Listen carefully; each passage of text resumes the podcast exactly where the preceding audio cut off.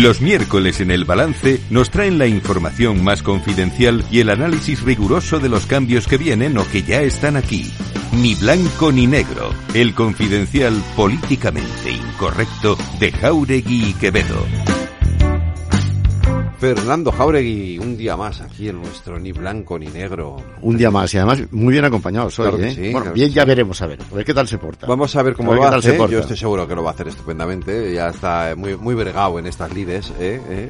Y además, eh, en fin, allí en Europa están haciendo mucho mucho trabajo y muy interesante. bueno, ¿no? preséntalo de una puñetera vez. Adrián Vázquez, muy buenas, ¿cómo estamos? Hola, muchas gracias Tendríamos por que decir buenas tardes, buenas noches, buenos días, porque como esto se escucha a cualquier hora del día, incluso buenas madrugadas, eh, lo podemos decir así. Eh, encantados eh, de tenerte aquí. Adrián Vázquez es el secretario general de Ciudadanos. ¿Un partido al que todavía le queda recorrido o cómo está la cosa? Bueno, de hecho en Europa no solo nos queda recorrido, sino que marcamos un poco la pauta de la agenda política y en Cataluña tenemos un grupo parlamentario potente y casi 600 concejales en España, pero tampoco nos vamos a hacer trampas al solitario. La marca está muy, muy, muy dañada y nosotros ahora en lo que nos centramos es en preservar el espíritu liberal del partido y, y seguir siendo influyentes a- a allí donde estemos. Bueno, Adrián, hay que decir que es eurodiputado, Es eurodiputado. Que está en la- una comisión clave, en una comisión clave para lo que está ocurriendo estos días, que ha hecho una labor muy activa, eso también hay que decirlo.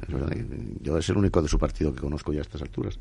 Por cierto, el otro día... No, hombre, Fernando, No, hombre, a Maite Pagaza a no la Maite Pagaza, conoces, a es Jordi una- Caña, es una manera-. Es una- Vale, yo me conozco a algunos más Sí, que sí. Es, una- es una manera de hablar, es una manera de hablar. El otro día... eh, Ana Grau, que está ahí todos los días Total. peleándose en ¿Me TikTok. dejas? Uy, Ana Garau, Dios mío. Eh, el otro día, eh, cuando conocí a Adrián, por cierto, en una televisión, le pregunté y le dije, míreme a la cara y dígame eh, si acabará usted en el Partido Popular o no. Me miró a la cara, pero no me lo dijo. No, Sí, no, sí. no acabé yo, yo no acabé muy convencido de eso. ¿Qué te respondí, Fernando? Te respondí que estaba muy cómodo en el espacio liberal y en los liberales. Sobre todo estoy comodísimo en los liberales europeos. Ah, eso es lo que te respondí y lo que te respondo yo también. ¿Eso es un sí o un no, perdón? Es que estoy comodísimo donde estoy. ¿Ves cómo no me respondió? No solo cómodo, Sigue, contento. sigue, sigue preguntando tú, a ver si a ti tú tienes más suerte que yo.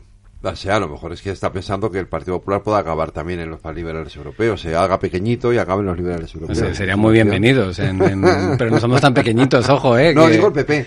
Ah, Que bueno. se hiciera más pequeñito. Hombre, para las europeas creo que el PP después eh, del resultado de este fin de semana va a tener un gran sul- resultado, pero, pero lo que digo, Ciudadanos es un partido liberal. Somos la segunda delegación a los liberales europeos, ocho eurodiputados, eh, y, y hemos tenido una influencia decisiva sobre todo estos últimos meses con todo lo que está pasando en España. Por cierto, Ciudadanos mm, va en- coalición con alguien, eh, se agrupa con alguien a la hora de presentarse a las europeas. Todavía no hay una decisión tomada. La decisión tomada es que vamos a presentarnos en las europeas y que vamos a luchar para que el espacio liberal esté ahí. Todavía tenemos que discutir Y el cómo candidato eres tú, claro. Hay primarias, Fernando. Ya sabes que los partidos liberales somos muy Gracias, celosos con la democracia interna. Bueno, Eh, bueno. entonces hay que verlo. Pero lo que seguro es que el espacio liberal estará repre- representado. Pero todavía no. Ayer, o sea, esta semana han sido las gallegas.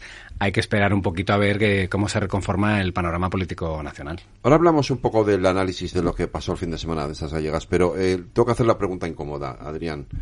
Porque hay una serie de gente que viene de ciudadanos, que ya no están ciudadanos y que, sin embargo, están promoviendo, o están, están movilizando eh, a sectores del entorno de ciudadanos, de esos partidos de centro, centro izquierda, centro derecha, para crear una plataforma conjunta de cara a las elecciones europeas. Sí, somos conscientes, de hecho a nosotros nos han, nos han tocado a la puerta. Sin embargo, yo creo que lo que ha pasado en Galicia eh, está bien para definir qué puede pasar en las europeas con este tipo de movimientos y partidos pequeños. En Galicia se ha vuelto a ver que hay una reconcentración en los bloques y que todo lo que ha hecho el señor Sánchez para dividirnos y para hacer una franja casi insondable entre españoles, pues al final, que no solo pasa en España, por cierto, lo que hace es fomentar una polarización que afecta mucho a los partidos pequeños. Lo hemos visto, por ejemplo, en las elecciones holandesas, donde los verdes y los socialistas han ido juntos a las elecciones nacionales. Lo vamos a ver en, lo hemos visto en Polonia, donde los partidos conservadores y liberales han ido juntos a las elecciones nacionales y también van a ir a las europeas. Entonces yo esos partidos pequeños, pues no creo que tengan mucha posibilidad de, de siquiera competir. Y luego la ley electoral es, eh, es también complicada, pues con reunir firmas, eh, que no es, no es fácil. Y, luego la parte económica. Eh, yo creo que para las europeas la clave va a ser eh, centrarnos bien en quién es, quién, es, quién es el enemigo y qué es lo que se tiene que hacer en Europa. Y para eso, eh, que haya españoles constitucionalistas como los que estamos ahora por parte de Ciudadanos en el grupo liberal es vital. Y que, ya que tú eres un eurodiputado ya de, casi de larga trayectoria ya, porque ya llevas una temporada ahí, y en sitios muy... la Comisión de Justicia no es ninguna tontería. ¿Qué es lo que va a pasar? primero, ¿cómo nos mira Europa? Y segundo, ¿llegaremos a un acuerdo para, para de alguna manera eh, modificar el Consejo del Poder Judicial, el gobierno de los jueces? Bueno, yo creo que se está haciendo lo posible con esa supervisión de la comisión y las reuniones que, el señor Bolaños y el señor eh, Esteban González Pons están teniendo. Yo creo que eso es un paso adelante. No es una mediación, es una supervisión. Eh, quien se levante de la mesa el primero será quien deje claro si quiere o no eh, estandarizar España en el respeto a la separación de poderes al resto de países europeos. ¿Y cómo nos mira Europa? Pues últimamente con, con preocupación. Nos mira con tanta preocupación que estamos rompiendo récords en eh, la presencia de la Comisión Europea en asuntos internos, como puede pasar con la renovación del Consejo General del Poder, Judicial y sobre todo con la futura ley de amnistía que, como ya hemos visto, se ha vuelto a posponer otros 15 días. Y lo que pasará es que esta huida adelante que ya el señor Sánchez lleva desde julio va a acabar más pronto que tarde, sobre todo después de los últimos eh, eventos que hemos eh, vivido, como fue esa resolución tan importante sobre la injerencia rusa, eso fue clave en Europa sobre la perspectiva que tiene sobre el señor Puigdemont. Lo hemos visto también un poco con el resultado de las elecciones gallegas, el daño que está haciendo al PSOE, que ya prácticamente no tiene suelo eh, por todo lo que está haciendo el señor Sánchez a nivel nacional, y que si hay una ley de amnistía, incluso la del primer borrador, Europa no le quedará otra que iniciar un procedimiento infracción. ¿Seguro? Yo tengo la tesis de que a Europa le importa un rayo nuestra ley de amnistía. Bueno, es más, tengo la tesis de que al comisario Reinders le importa un rayo el gobierno de los jueces en España, pero bueno. No, no le importa un rayo, de hecho le importa mucho porque es que es que tú le conoces bien. Le conozco muy bien, es que es su responsabilidad y no solo eso. Y esto lo voy a hacer un poquito casi electoralista, pero el señor Reinders eh, se presenta ahora al secretario general del Consejo de Europa, una de las instituciones no, pues, europea, pero no la Unión Europea, más importante en la defensa del Estado de Derecho, con la Comisión de Venecia, etcétera. O sea, eh, para él conseguir una renovación, de, renovación y reforma del Consejo General del Poder Judicial sería su mejor carta de presentación para esa candidatura, eso por un lado. Y luego la cosa de la amnistía o el Estado de Derecho, yo lo digo siempre, la Comisión no lo hace por gusto. Esto para ellos, si me permitís la expresión, es un marrón. Lo hace porque es su obligación. Ellos tienen que asegurarse que se respetan los tratados europeos. Y para eso ya tenemos muchos mecanismos y tenemos jurisprudencia. Y yo llevo viniendo semanas diciendo exactamente cuáles son los pasos y qué va a suceder y hasta ahora no me he equivocado. Yo estoy seguro, o sea, yo, estoy convencido, y creo que Fernando también, de que la ley de amnistía va a salir adelante, pero ¿en qué punto crees tú, en qué punto crees tú que Europa puede decir no, hasta aquí no? Por aquí no podemos pasar. Vamos a hacer, si me permitís, voy a intentar ser corto, pero un poquito lo que ya ha pasado.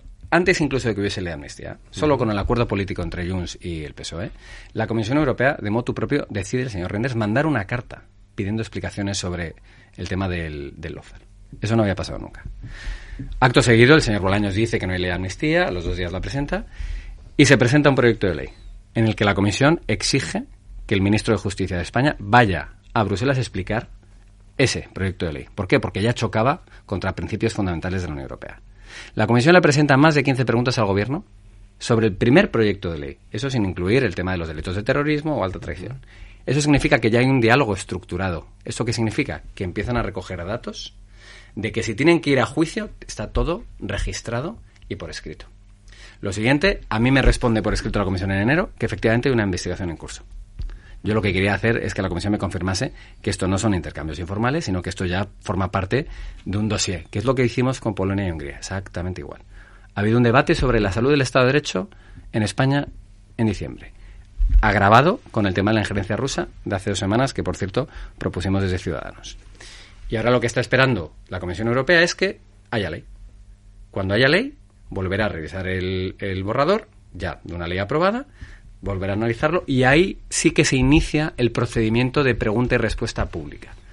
Lo que harán es mandar esas preguntas de manera pública al gobierno.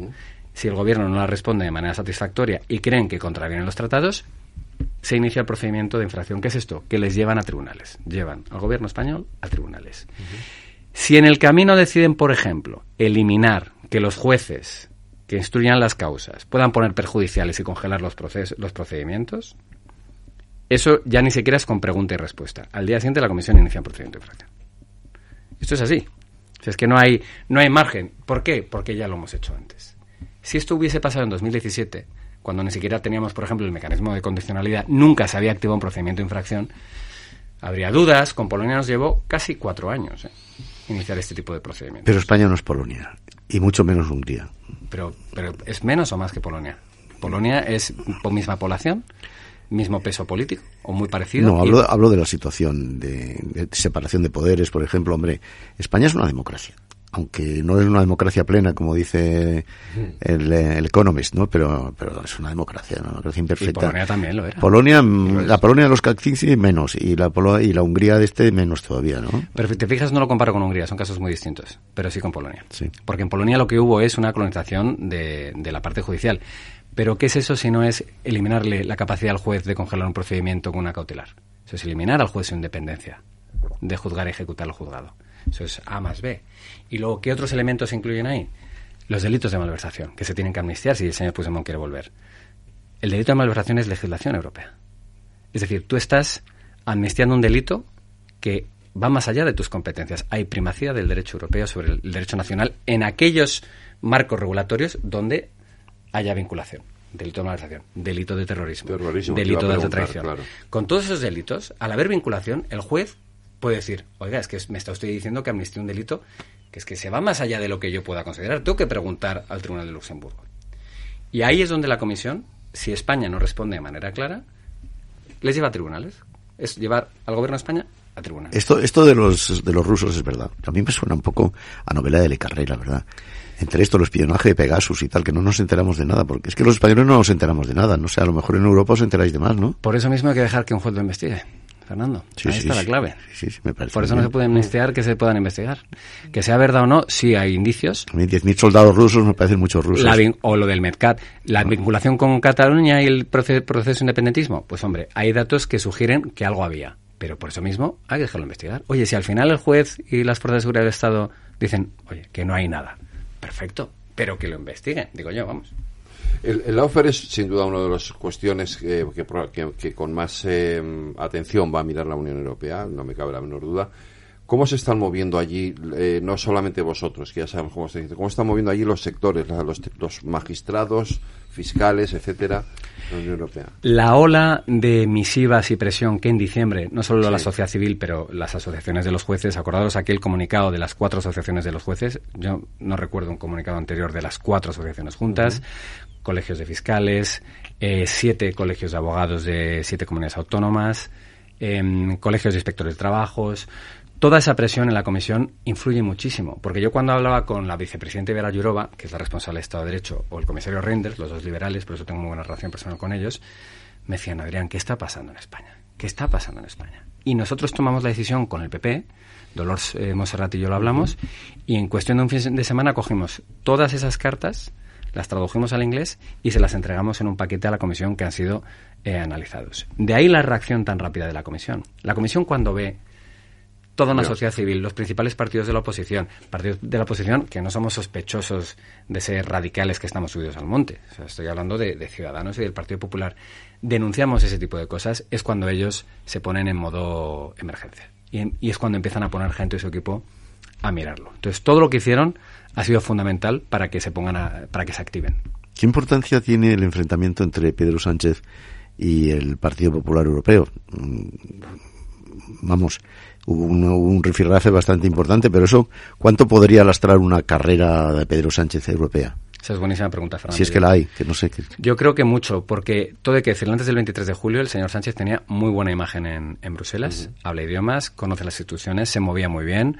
Eh, el señor Álvarez hizo, yo creo que, un buen trabajo eh, en, su negociado.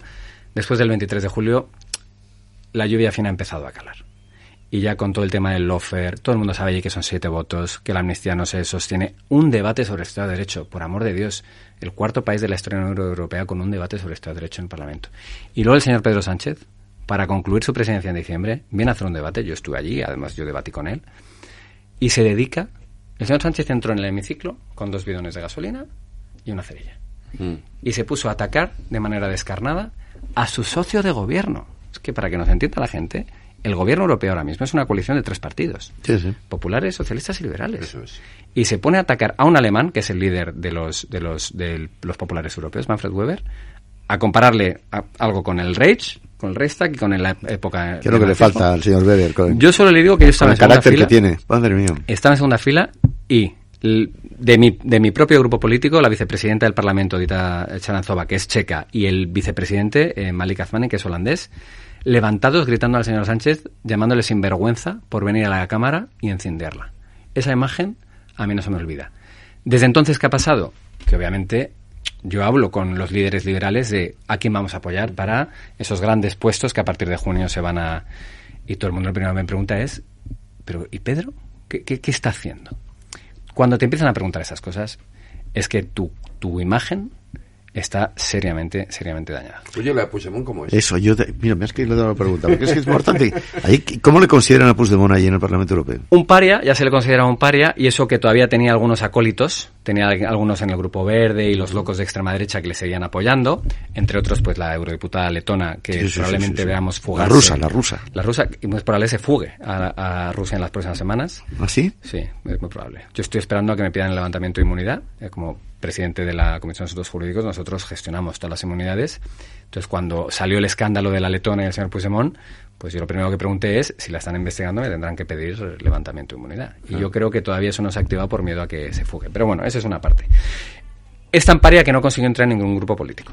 Hay siete en la Cámara, no consiguió entrar. Pero todavía tenía hay algún apoyo. De hecho, si nos acordamos del voto de levantamiento de inmunidad, fueron 440 a favor, sí, sí, 70 sí. en contra. Que sobre todo eran partidos de la extrema izquierda donde está Podemos, de los verdes donde estaba el señor Urtasun y, est- y estará Sumar, entiendo, y de la extrema derecha de ID.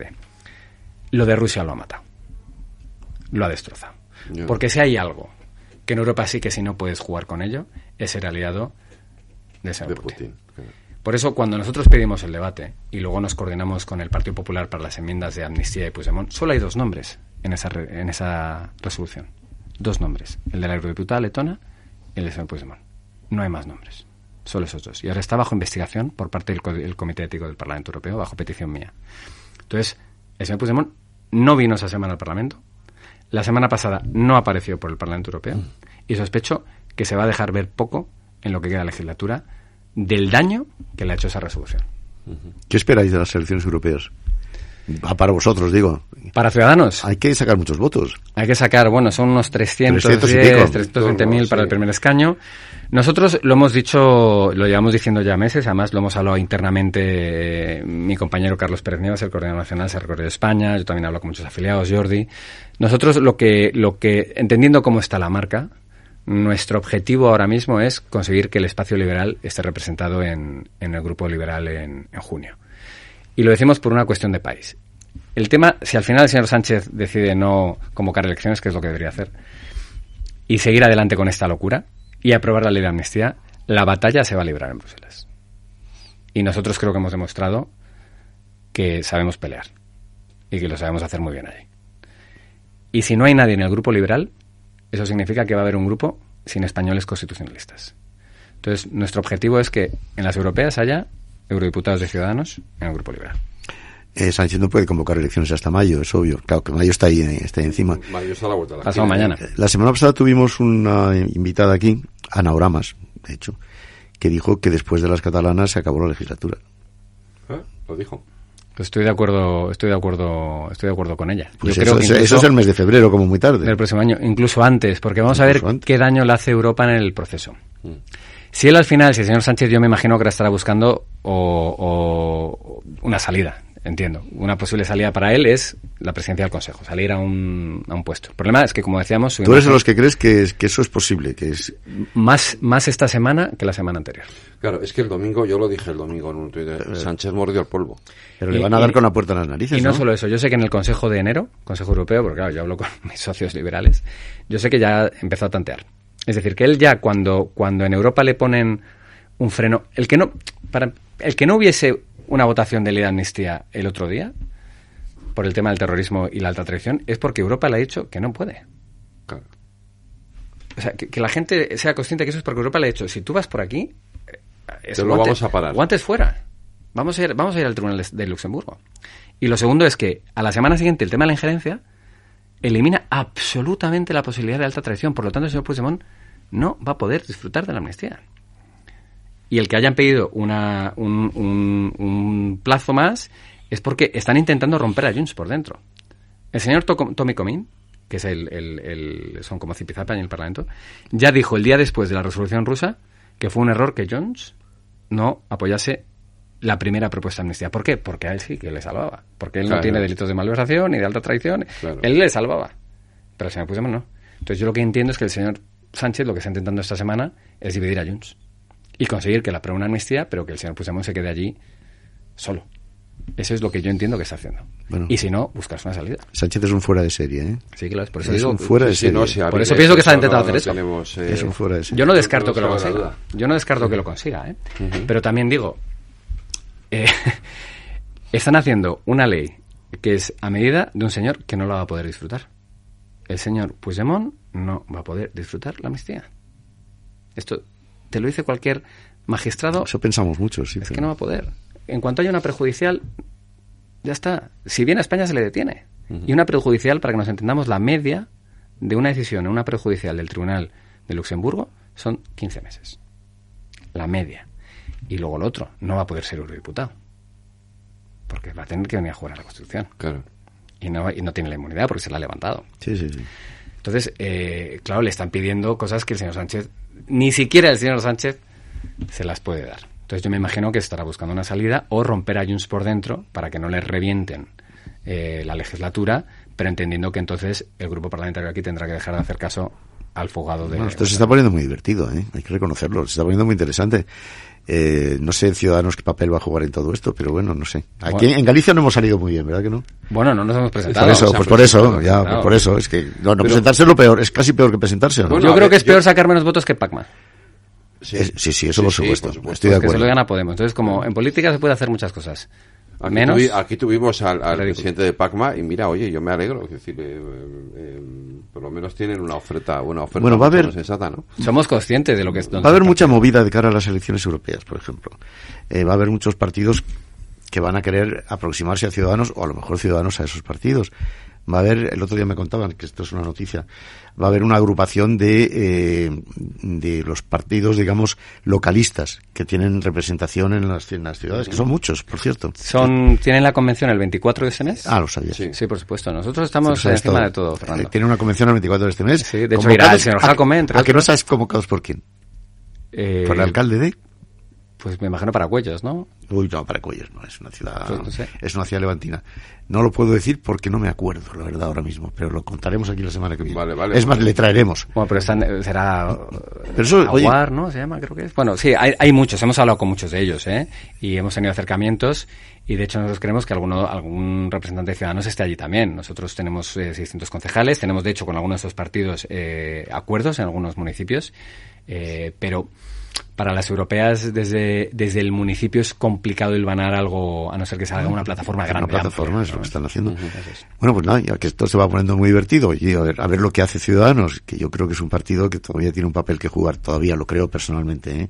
No sé, otra, vez, otra vez se lo preguntamos. ¿Esto no, se acabarán integrando todos en el PP? No, estamos muy contentos en eso. Yo, yo, creo que no, porque sí, yo creo que sigue habiendo un espacio eh, ahí para una, una España que no está ni Esto se está moviendo mucho, pero si, el, PSOE, el PSOE está en, en, en, trance de, y voy a decir una barbaridad, pero está en trance de, no de desaparición, pero está en trance de minimización máxima. Las elecciones gallegas del domingo eh, son un antes y un después, cosa que no lo iban a ser, porque cuando la las convocó, cuando las convocó Rueda era como, bueno, esto es un trámite, tal, tal, no, no, no, no, se han convertido en un auténtico eh, desastre para el Partido Socialista. Eh, y ya veremos qué consecuencias tiene. Hubiera tenido otras muy distintas si hubiese perdido la mayoría absoluta al PP, pero eso no ha pasado y el PSOE ha tenido un resultado de, desolador absolutamente. Por eso digo que todo tiene que recomponerse un poco, el centro y también la izquierda, porque ha sido un desastre, Galicia ha sido un desastre para la izquierda. Sí, sí, para la izquierda. Pregúntale a Yolanda Díaz a ver qué tal. Y al PSOE, el PSOE, bueno, no, el PSOE sí, el peor resultado de la historia. El PSOE sí, el PSOE ya lo estábamos dando por... Lo, lo, lo, que, lo que yo sí veo es que ahora sí que es un voto contra también, ¿no? Yo creo que las europeas, eh, eh, que para los partidos de centro eso es, terrible, pero es la situación que hay, es un voto en contra. Ahora ya sí que todo el mundo empieza a ver que el señor Sánchez está en tiempo de descuento, que lo que ha hecho ya ha superado incluso sus propios votantes. Sí, en Galicia, ¿por qué no le han ido a votar? Porque ya no confían en él. Si solo había que ver incluso el CIS cocinado, cuando veías el tema de la fidelidad de voto, la gente del PSOE estaba por debajo del 55%. Eso es una cosa que no se ha visto nunca. Si ya lo vimos en, las autonómicas y locales del año pasado, sin, y sin la amnistía todavía. Entonces, lo que viene ahora es, yo creo, es el inicio de un cambio de ciclo político. Las europeas lo van a confirmar, lo van a confirmar absolutamente, pero también creo que es el momento de hacer un gran bloque, un gran bloque eh, eh, que sea contra Sánchez, que en Europa funcione eh, y que sobre todo tape todos los agujeros que si el señor Sánchez decide ir para adelante, como hemos visto en otros países como Polonia, que sepa que allí tiene un frente amplio que le va a dar la batalla y que, como hemos hecho hasta ahora, le tapamos absolutamente todos los agujeros. Absolutamente todos. Adrián Vázquez, ha sido un placer tenerte en nuestro ni blanco ni negro aquí con Fernando No, pero volverá, volverá. Claro que sí, sí, sí, aquí a las europeas tenemos tiempo. Pase lo que pase en el futuro. el placer ha sido todo mío. Muchísimas gracias. Un abrazo muy grande. Hasta luego. Adiós. Adiós.